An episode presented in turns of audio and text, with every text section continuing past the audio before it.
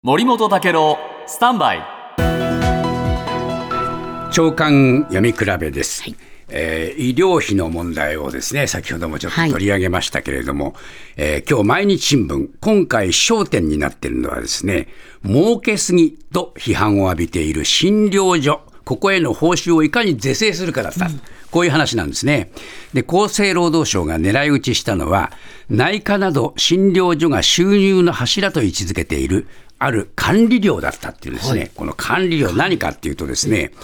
例えばですね、がんとか心筋梗塞などを見たときに算定できる特定疾患、えー療養管理料っていうのがあるんですよ。これどういうことかっていうとですね、療養計画などは立てずに診察するだけで、これまで患者1人につき1回2250円を月2回まで算定できる。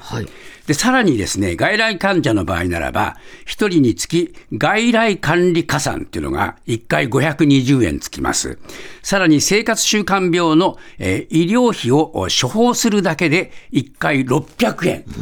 こうやってどんどんどんどん加算できていくというね、えー診療所にとっては打ち出の小槌だったっていうんですよ。で、厚生労働省はここをですね、えーメスを入れて、えーとにかくこの特定疾患、えー管療養管理料の対象から、えー算定回数の多い、えー糖尿病、高血圧、えー脂質異常症を除外して、えー管理料を得られなくした。まあこういう話になってるんですが、